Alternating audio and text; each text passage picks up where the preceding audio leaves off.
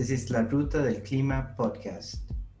My name is Adrian Martinez. I am accompanied by Helen Gutierrez and Mauricio Luna from our team in La Ruta. Today, we have a very interesting guest. She's called Amali Tower, and she's the founder and executive director of the NGO Climate Refugees, independent nonprofit project created to bring attention on actions to help displaced people across borders as a result of climate change. So, Amali, thank you a lot for joining us. My pleasure. Thank you so much for having me on.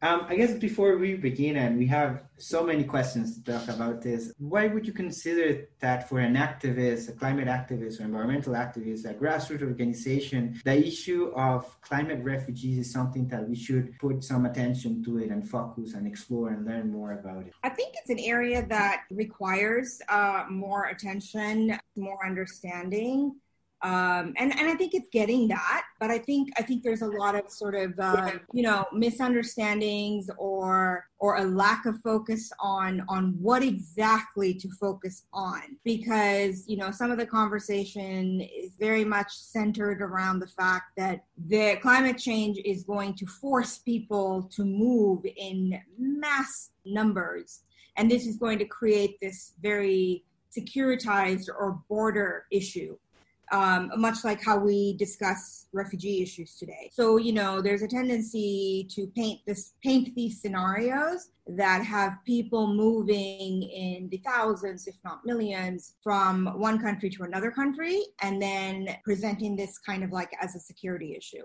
And um, and I think that that's that's one element or one conversation, and maybe that's that's that's certainly not the whole story, and that's not maybe even an maybe not even an accurate picture. I think what largely ends up getting missed when you have like very siloed or very specific niche ways of presenting the issues is that you don't tend to have a conversation about the potential details that get missed, uh, which is to say that um, we're living in a situation today where large sections of the population globally who had, you know, very little to do very little contribution to global warming are already dealing with the impact of global warming. And that means environmental degradation. That means maybe increased natural disasters. That means extreme weather events. And these are people who are already living, you know, in poverty, who are very much dependent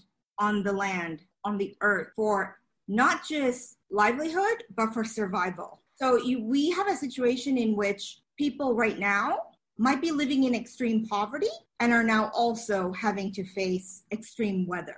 And that is a conversation I think that is one we should be having. And then that is really where the focus needs to be about what might that do to vulnerable populations then who, if presented with very few options for survival, for protection, um, what could this do to countries? What could this do to entire societies? What could this do to systems? What could this do for opportunities, for lack of opportunities, for resources, you know, and it starts to like close the gap on on how people can survive you know that conversation is really what it's about. So it's not really about refugees or migrants or border or security.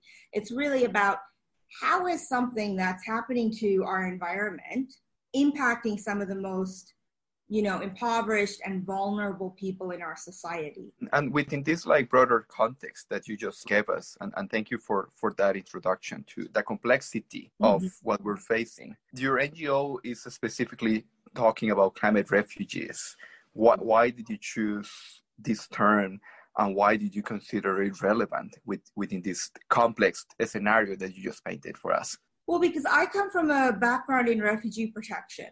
Um, that means then that I was working with people who were already fleeing conflict and, and persecution, who are protected under um, the 1951 Refugee Convention, who have, you know, international protection, who, who we have a framework through which we can respond to their needs. So when they cross an international border, they're, they've left because of conflict or persecution, and they meet certain thresholds that are protected under that convention. Which is but, the traditional definition of a refugee. No definition of a refugee, exactly. So that means someone who, you know, falls under one of those five protected grounds of race, religion, nationality, political opinion, and membership in a particular social group. And you'll note that clearly climate change doesn't fall anywhere remotely close to anywhere within those categories. Now, in the context of doing that for, you know, over 15 years, I have heard numerous, I came to hear numerous, numerous cases um, of individuals telling me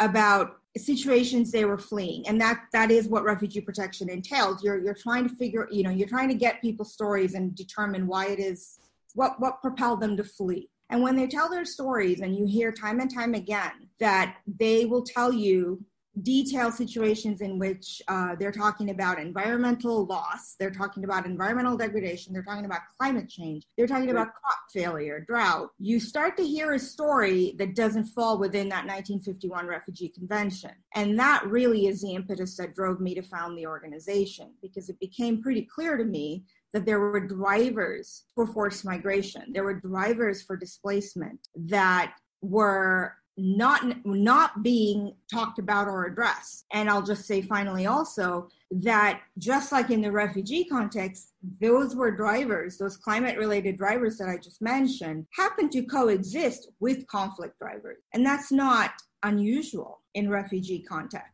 But it was something then that was very interesting to me because it started to tell a story that we weren't really hearing. And just following this like like organic development of how like uh, traditional refugees start to evolve with environmental refugees and the situations that that the environment start impacting our, our socioeconomic realities.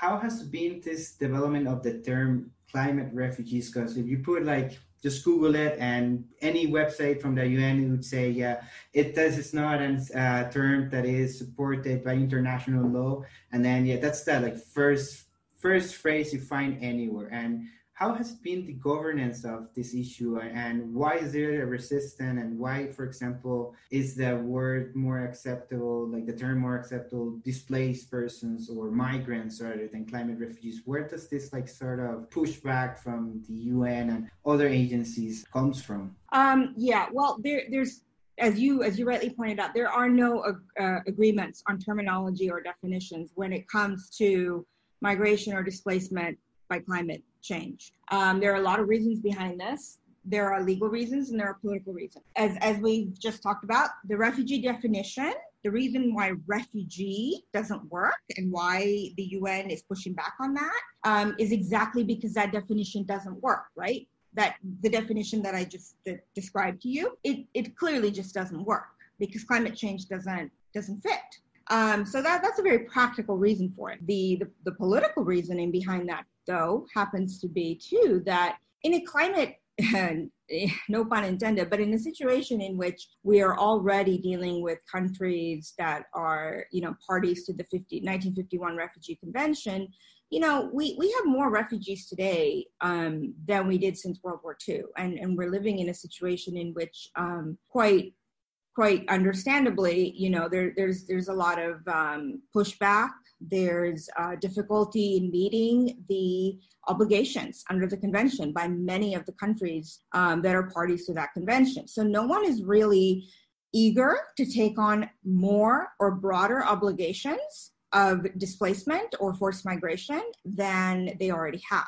So politically, this is not a conversation anybody wants to have.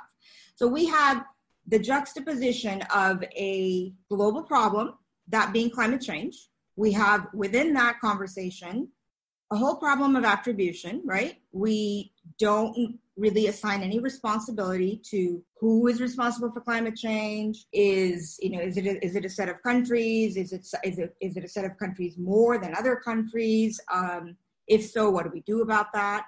Then there's the issue of national sovereignty, right? So how, how does who's responsible for sort of asking countries to, you know, be responsible for for for polluting or for reducing its emissions? We don't have mechanisms to really deal with all that. Um, and then you know, and then on the flip side of that same conversation is the fact that we have countries that are bearing the brunt of that pollution who had very little to do with contributing to the pollution. And yet they're bearing the brunt of it, not in the future. They're bearing the brunt of it right now. And we know that the projections of what they will bear is only going to get worse. So that's where we're at. And when, when you couple that with the fact that we don't have an international system really that is equipped to have a conversation along the lines of, you know, assigning responsibility or widening definitions to take on more responsibility, um, that really, in a very like crude elementary way, is is is why we're at this juncture, you know, that you described. Um, so we, we don't have terminologies, and therefore there's all these different terms you're seeing being used: environmental migrants, climate change-induced migration, climate migrants, climate migration. Um, you know, go on. You you know, you can Google it, and you'll see many many terms. What I will say um, very lastly is that you know, environmental migrant or environmental migration seems to be kind of like the term that's more favorably used these days, I think um, because even climate change is not something that people welcome. But I will, I would, I would like to point out that just as there is a definition of, of the of the word of the term refugee, and that's why we can't use it with respect to climate. I think it's important for your listeners to know that there is no legal treaty term for migrant, and yet everybody wants you to use the term migrant. Mm. That, that's a very interesting point, and I think that allowed us to like bring it closer to home and take quite a few of those elements that you've been like sharing with us. And I'm gonna, I would like to, you know, give a more specific example of the region of Central America and how can we like tackle that in more practical ways let's say you know there is an extended drought mm-hmm. in the central america like corridor yeah. and these people you know are facing probably a potential famine and they are forced to migrate because of multiple reasons, but clearly, you know, there is an extended drought that clearly there is a connection with the climate system and so on. How can we tackle these issues regardless of, you know, how we name them? Because the problem is actually there. And it seems like some of the legal systems are ignoring it in a way or another. Yeah, absolutely. Um, I, I, know what you're talking about. The Central America Dry Corridor is is actually a region that I was planning to travel to uh, right before COVID. So though that that field report has been put on hold because of the pandemic, it's very important to to add to what you said that the the food security levels that have been documented um, by the UN, by by, by FEWS NET, by but you know by by a lot by a number of agencies is has been ongoing for for for years.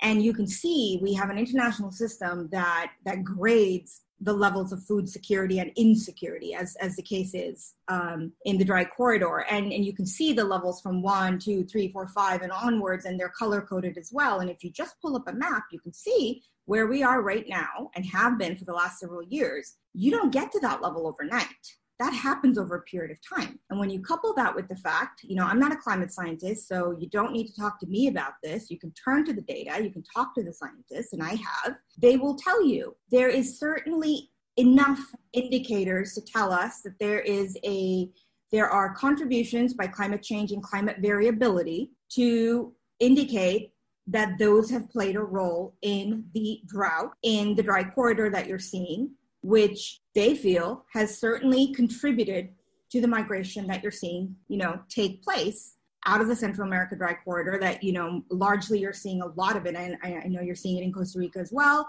you know, but you've, you've seen quite a bit of it here in the United States and the political fallout of that. And, and you're seeing that take place. And to answer your question about what do we do about that? Now, I've just spoken to you about mm-hmm. how little mechanisms we have to deal with, you know, the impacts of migration as a result of climate change.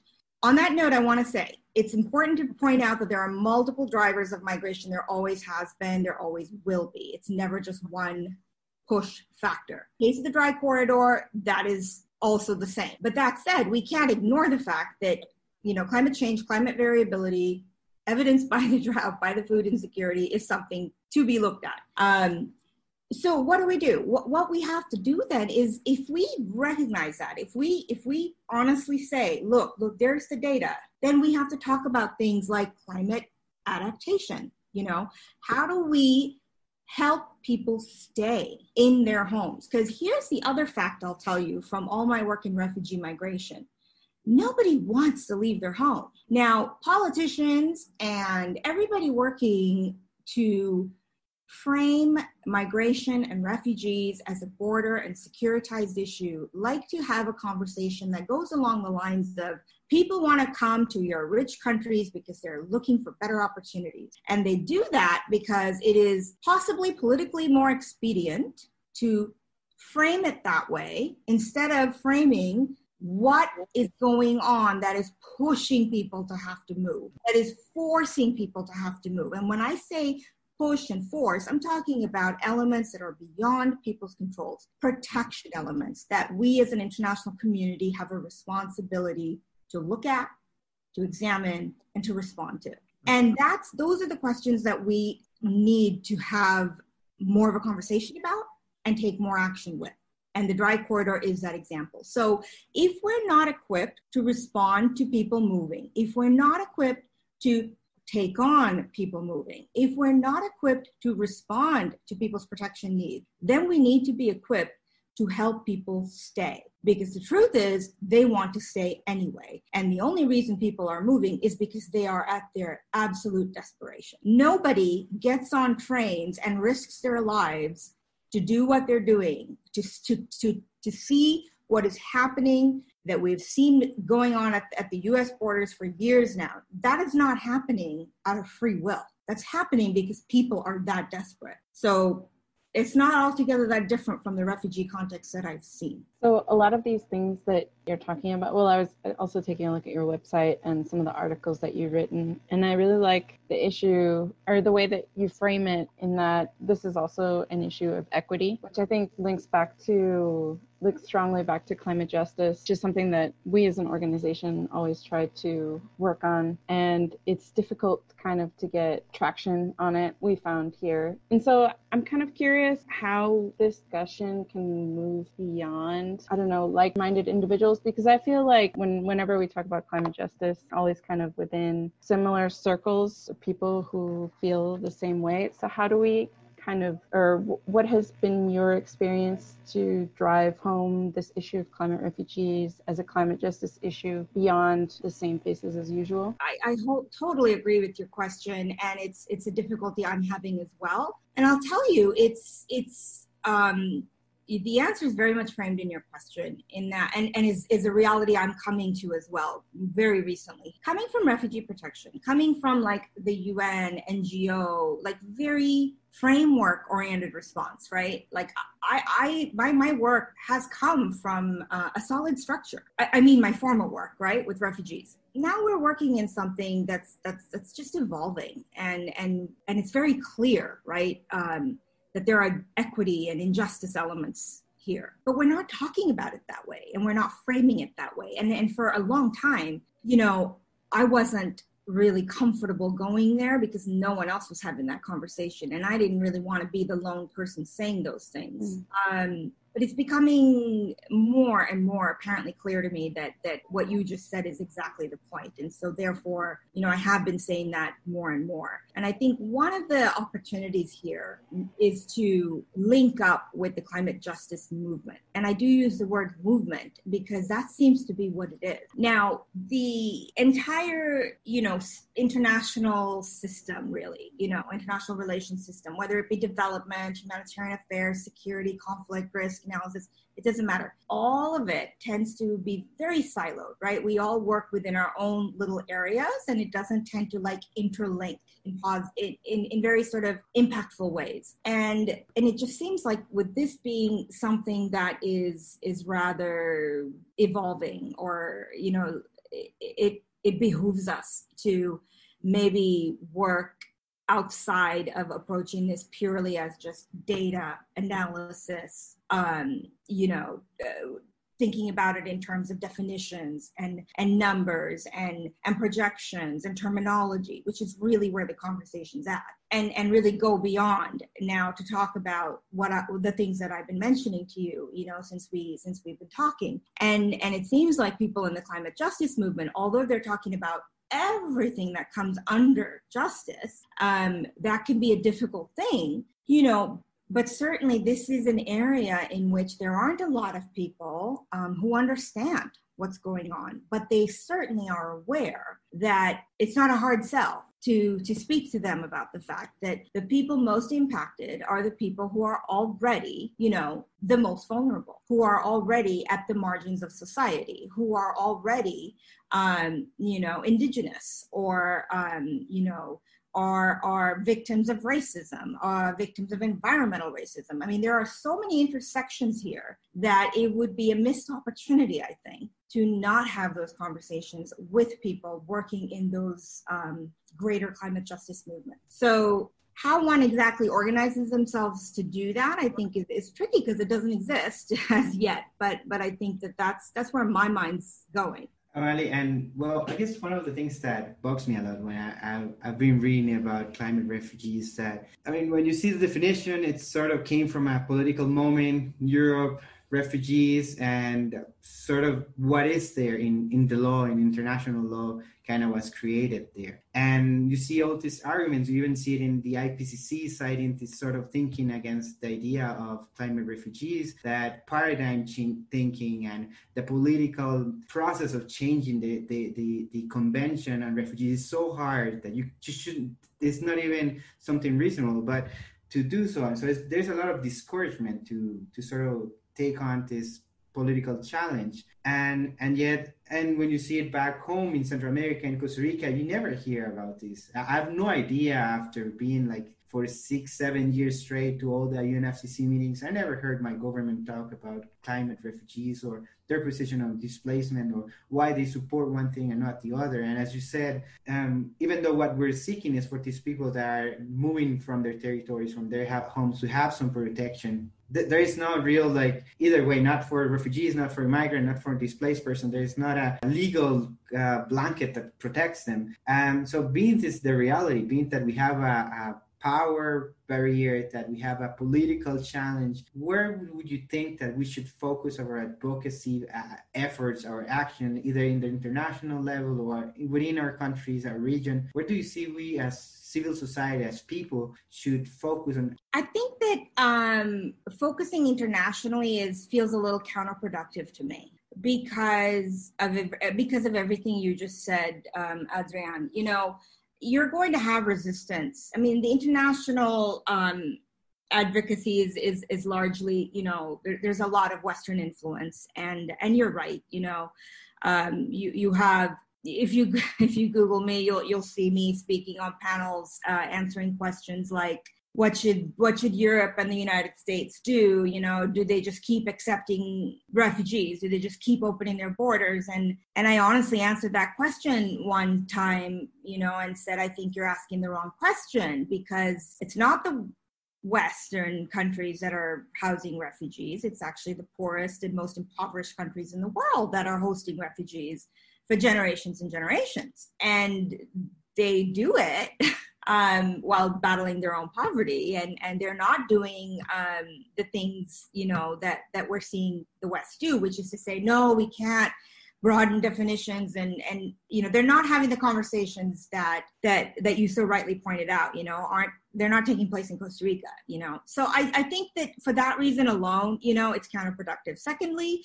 it's also counterproductive because of the very point i raised earlier. If you already have states you know not meeting its their obligations to existing treaties um, like the refugee convention it's it's not really um, a good use of your time to ask those states then to get around broadening definitions to take on more obligations you know? Um, I, I, think this is not not a good use of time. Thirdly we don't really know how this is going to play out. You know we don't know if people are going to move cross border number one we don't know if people are going to move in large amounts or not and third and, and within that that third point the other third thing to keep in mind is it's largely up to us, the international community, to have some control over whether people will be forced to move or not.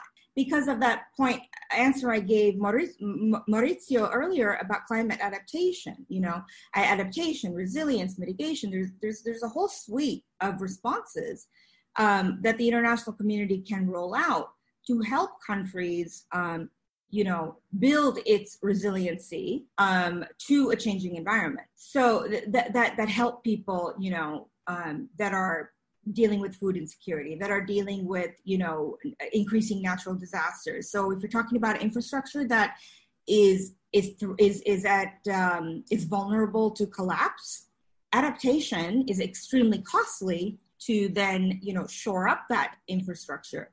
You need climate finance to do that. You need the international community, rich countries, to support those mechanisms. You know, these are things that can be done um, that aren't being done enough. So there are there are ways those are things that i'm pointing out very practical things that you can do that help um, people you know change or rather grow their resiliency with dignity you know with with um, with independence um, with with the you know with, with the ability to, to grow in, in, in capacity rather than be vulnerable to the dynamics of a changing environment and be forced to deal with whatever may happen and then be at the mercy of the international community that isn't prepared. Because that is really how things tend to go when you look at even the conflict situations that play out in the world, right? We're all we're often ill-equipped to deal with vast crises. So, you know, and, and that's just because there's just, just a sheer multitude of crises, you know, and, and that's just kind of how things have been tending to go. So I, I say my advice is, you know, focus on building up, you know, solutions and focus on regional um, partnerships, regional support mechanisms, and regional solutions. And then when it comes to migration, there are positive ways in which people can migrate because migration is a right. People should always have the right to move, whether they are forced to move or not. They have the choice to move. And that should be something that we are constantly upholding and ensuring safe pathways for. And right now, we don't have safe pathways, which is why we see people drowning, right? So there are multiple ways in which we can organize ourselves to do that. There are humanitarian visas that you can, you know, work towards helping regional mechanisms support.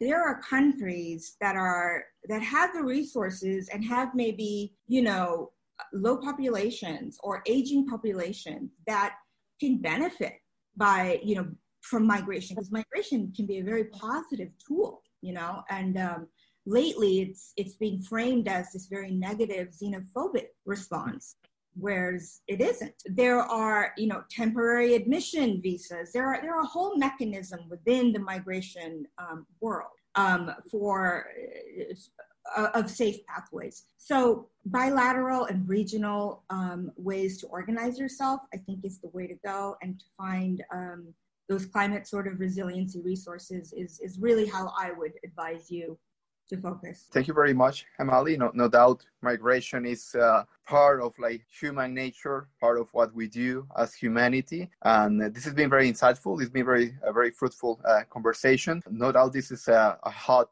evolving topic. So we thank you very much, and we thank you. We thank our listeners for for joining us today. If you would like to follow our work on climate justice or climate change governance, don't forget to check out our social media at La Ruta del Clima and Thank you to my colleagues who joined for the conversation, and we wish you to stay safe, Emily, and thank you again for your time today. Thank you so much for having me. Everyone else, you take care and see you next time.